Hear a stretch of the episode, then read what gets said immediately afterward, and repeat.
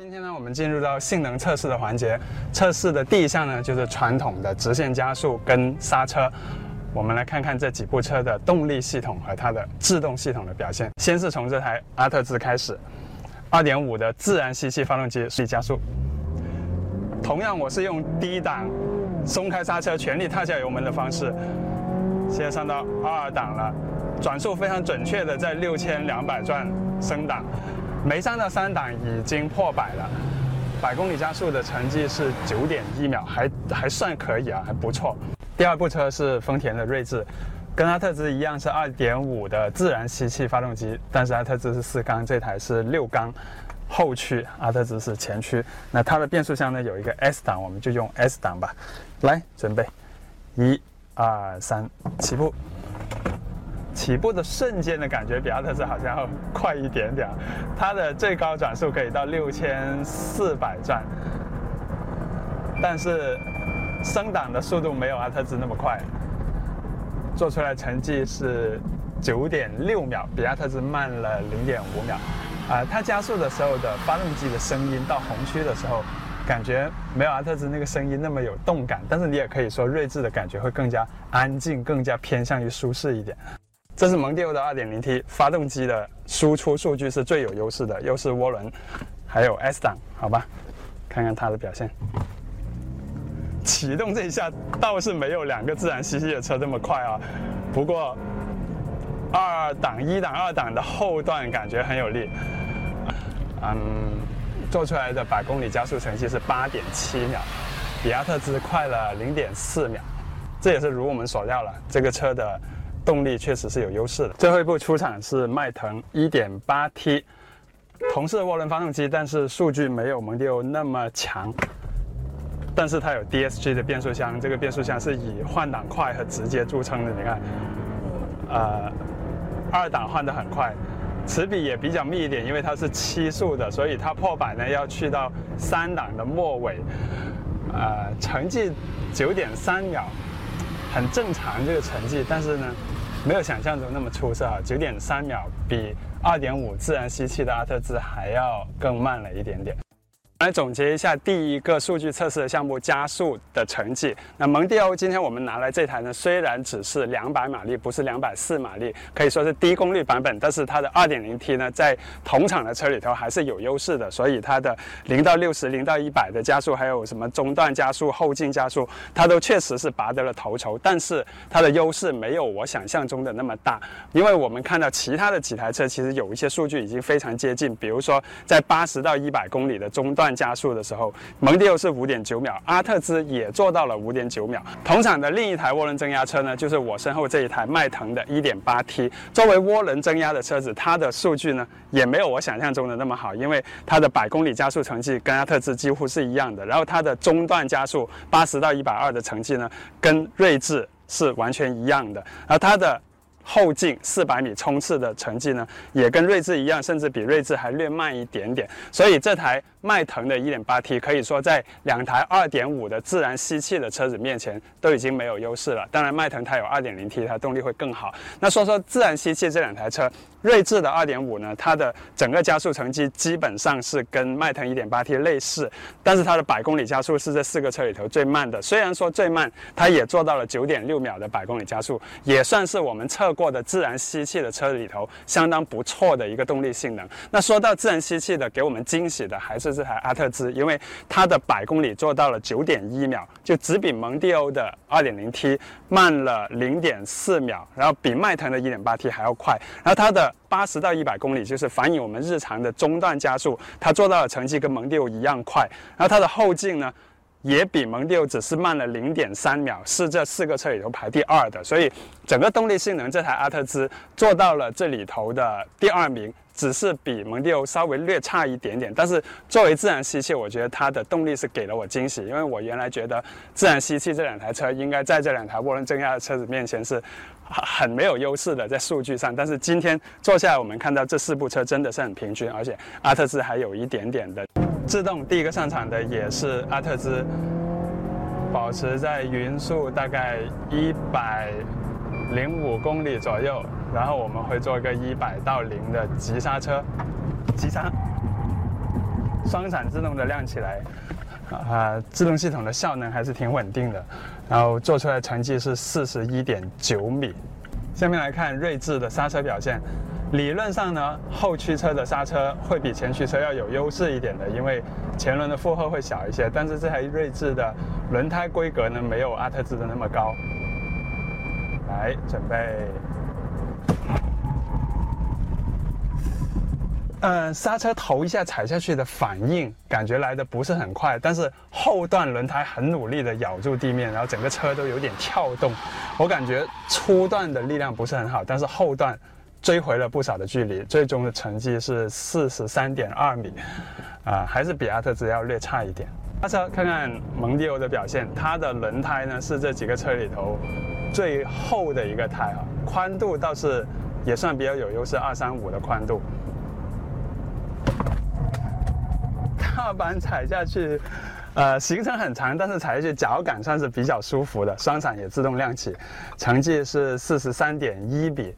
啊，跟锐志一样，没有阿特兹的短，但是脚感挺舒服。刹车的时候感觉尾部稍有一点点摆，说明这个车的车头可能比较重。这部出厂是迈腾，刹车的成绩看看这部车的轮胎规格呢，是四个车里头最低的，它只是一个十六寸二幺五的。轮胎，但是它的刹车连续两次都做出了四十一米以内，这回是四十点三米，刹车成绩是相当不错。双闪也自动亮了，感觉这个车，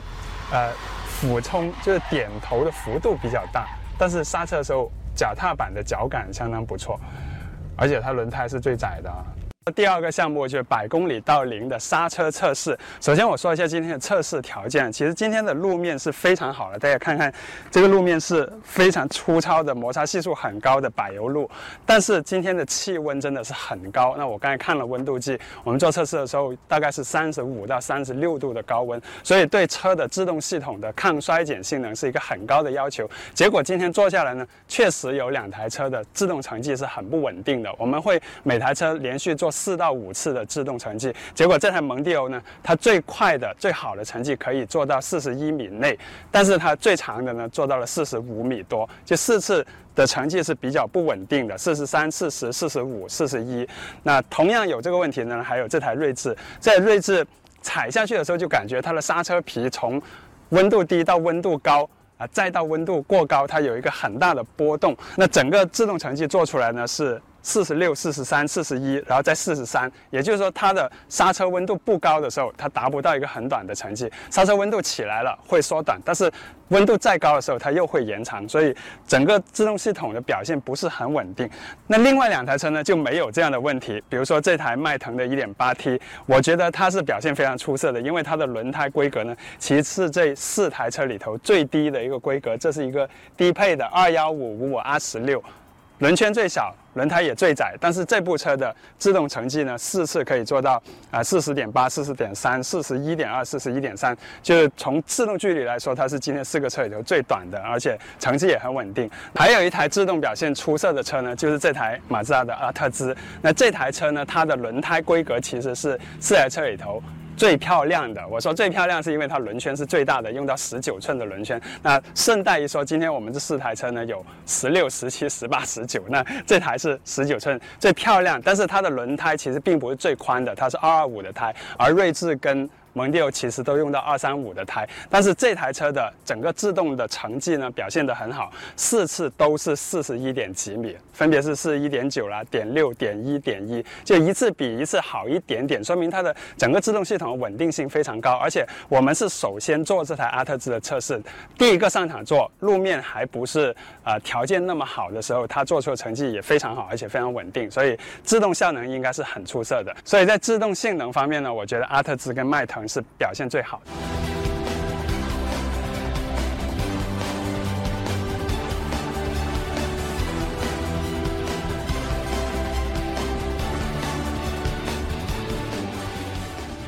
这个环节呢是国际标准的紧急变现，这个是反映我们日常驾驶，比如说在高速公路上突然遇到一些。紧急状况，比如说有人突然冲出来，或者突然有障碍物的时候，你要做一个紧急的改变车道，再回到原来车道的这么一个动作。对于这种 B 级车来说呢，他们基本上都是标配这个电子稳定系统的，所以我们今天会保持电子稳定系统全开，因为我们今天测试的路面呢，也是一条只是五车道的一个公路，就道路。当然我们是封闭的，不过两旁还是有这个马路牙，所以我们保持电子稳定系统全开，真的就去考验这五台车它们的底盘极限、转向，还有电子稳定系统这三者配合起来它的。表现它的主动安全性。那我们先从锐志开始，因为锐志是一台后驱车，我相信它会摆动的比较厉害一点啊。那我先从大概七十公里的速度来进入。这下我的速度是七十点七公里，但是已经少了两个装桶了，而且车子尾巴确实摆动的比较厉害，并不是后驱车那种很很严重的甩尾，因为我在变线的过程中我已经松开了油门，它的啊后驱的特性其实不是很明显，但是这个车的侧倾比较大，方向的感觉呢比例比较慢，就是打方向的角度要打的比较多一点，所以车子不是很灵巧。啊，电子稳定系统啊起了很大的作用，因为变第三次线的时候呢，其其实尾巴已经有点不听话了，完全是感觉到电子稳定系统介入去拽住这个车，把它拽慢下来。实际上我们刚才还有一轮呢，做到了六十九公里，当然就已经完全把这个锐志刚好逼到变线的极限了。整个坐姿呢，感觉不是特别适合做这些。很激烈的紧急应变的动作，因为它的方向盘比较朝上一点，是一种比较舒适的坐姿。呃，第一次保守一点，我用到不到七十公里的速度。嗯，呃，车身的动作略有一点迟钝，方向盘有点模糊。这个速度是很低的哈，只有五十七公里。那我们下一趟把速度提升一点。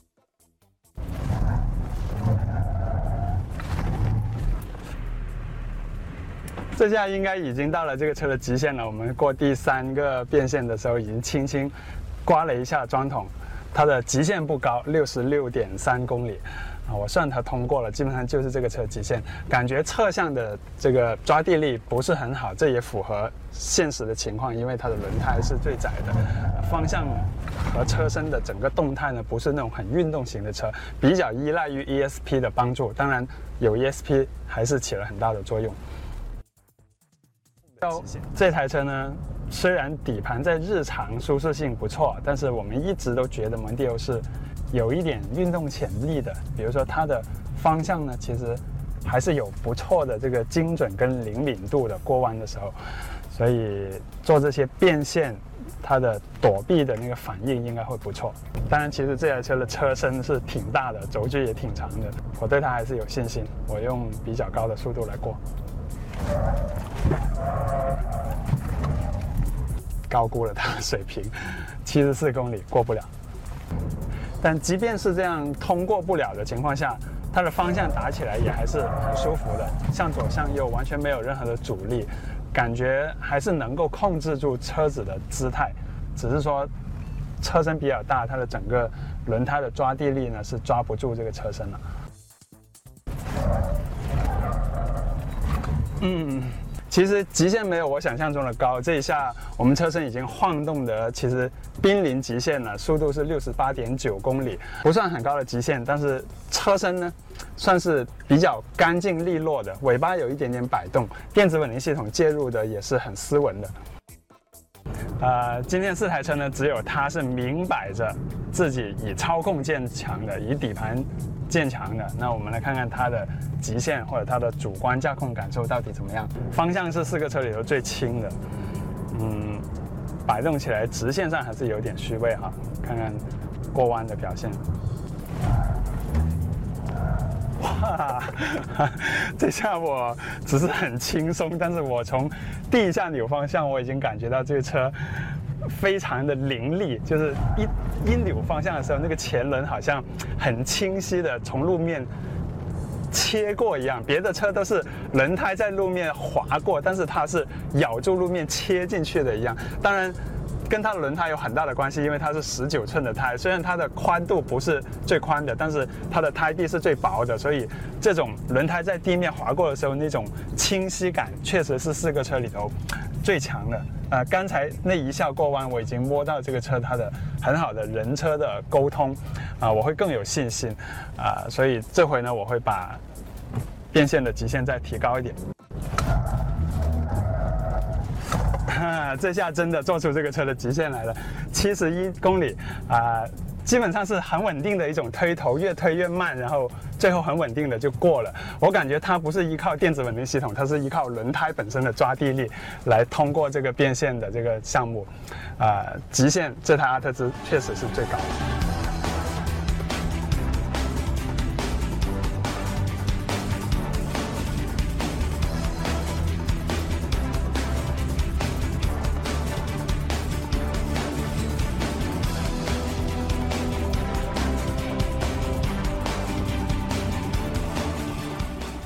我们对这四部车进行了多路况的噪音测试，包括一些平坦的柏油路，也包括粗糙的柏油路，还有一些水泥的地面，速度分别是六十公里跟一百公里，还有怠速的噪音。那测试出来的结果呢？其实一如我们的主观感受，最安静的是蒙迪欧这台车的底盘的隔音的用料真的是。做得非常的足，所以走一些粗糙变化路面的时候，它的整体的噪音的数值以及噪音的变化都是四台车里头最低的。在蒙迪欧之后的呢是迈腾，这也一如我们的主观印象，这台车的豪华舒适的定位还是比较明确的。另外两台日系车呢，锐志跟阿特兹，因为他们都用了很宽很大的很薄的轮胎，锐志是十八寸，阿特兹是十九寸，这样的轮胎在粗糙地面上发出的那种路噪声会比。比较明显，所以他们的行驶噪音呢，都明显的比另外两个车要高一些。可以说舒适或者说静音不是他们主打的环节。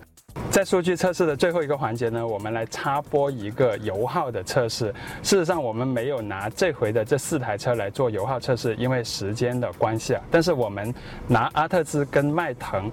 跟另外的两台油耗更加厉害的车子做了一次实地的油耗测试，总共是阿特兹、迈腾、雅阁以及凯美瑞、尊锐，这是一台混合动力的 B 级车，我们做了。日常的市区拥堵路况以及畅顺的高速路况两个油耗的测试，结果在高速环节呢，尊锐它是最低的，油耗是四点八升，雅阁是六升，阿特兹做到了七升，而迈腾做到的是八点七升，明显迈腾的油耗是比较高一点啊。最有惊喜的呢，可以说是日常堵车的环节。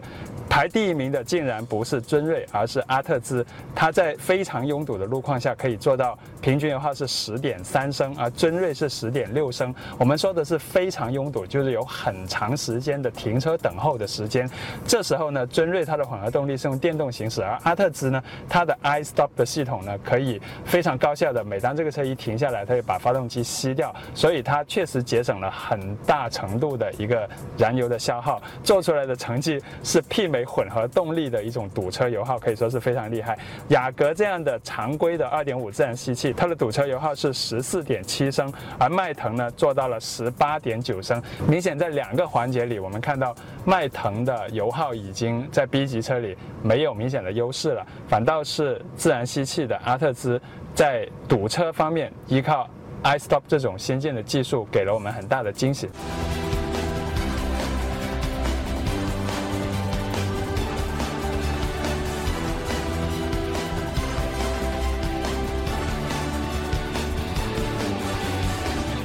经过两天的测试，从主观感受到客观的数据测试，那我们对这四部车的特性呢，可以说是进一步的了解。事实上，很多的东西我们之前都熟悉，尤其对于我来说，这些车我们都试驾过很多次了，所以很多车我们只是验证了它的特性。比如说我身后这台迈腾，它就是一台很端庄、很豪华、舒适的车子，看得到的地方、摸得着的地方都是很让人放心的。它代表了。中国的老百姓或者说 B 级车的主流买家的一些价值观和喜好，比如说它有极其大的后座，所以真是一个很好的商务感的端庄的一个车型。然后我身边这台红色的锐志呢，这台车它是后驱，它是六缸的发动机，技术含量确实很强。那实际上开起来呢，就是一台很舒服的丰田车，也有一些很好的特质，转弯半径特别小，然后装备也很齐全，开起来很舒服。但是它。把运动跟商务两者是努力的结合，包括科技，包括技术，但是总体上感觉它是内涵很丰富，不过特性上还是比较平易近人的车。那这台福特的新蒙迪欧呢，我觉得它的。动力跟底盘可以说是江湖上的高手，包括它的一些科技配置也是相当好的。那这台车整体的驾乘感，包括静音这些啊，都是做到了同级最好，可以说是内功非常深厚的一台车。从产品力的本质来说啊，确实是进步很大。最后是这台马自达的阿特兹，它是这回试车对比的发起人。那它凭什么来发起呢？我们一开始就说过了，日系对德系，自然吸气对涡轮增压。操控对舒适，年轻对沉稳，我这几句话其实已经概括了这台车它的卖点和它的特征。它跟别的车可能在方向上很不一样，比如说它跟迈腾完全是两种不一样的车。但是这部车让你看起来、开起来的感觉真的是很好的。它在很多细节上也许没有对手做的那么面面俱到，不过它是一部将造车的本质啊。提升到一个很高层次的一个产品，就是车的动力、车的底盘、车的驾驶感。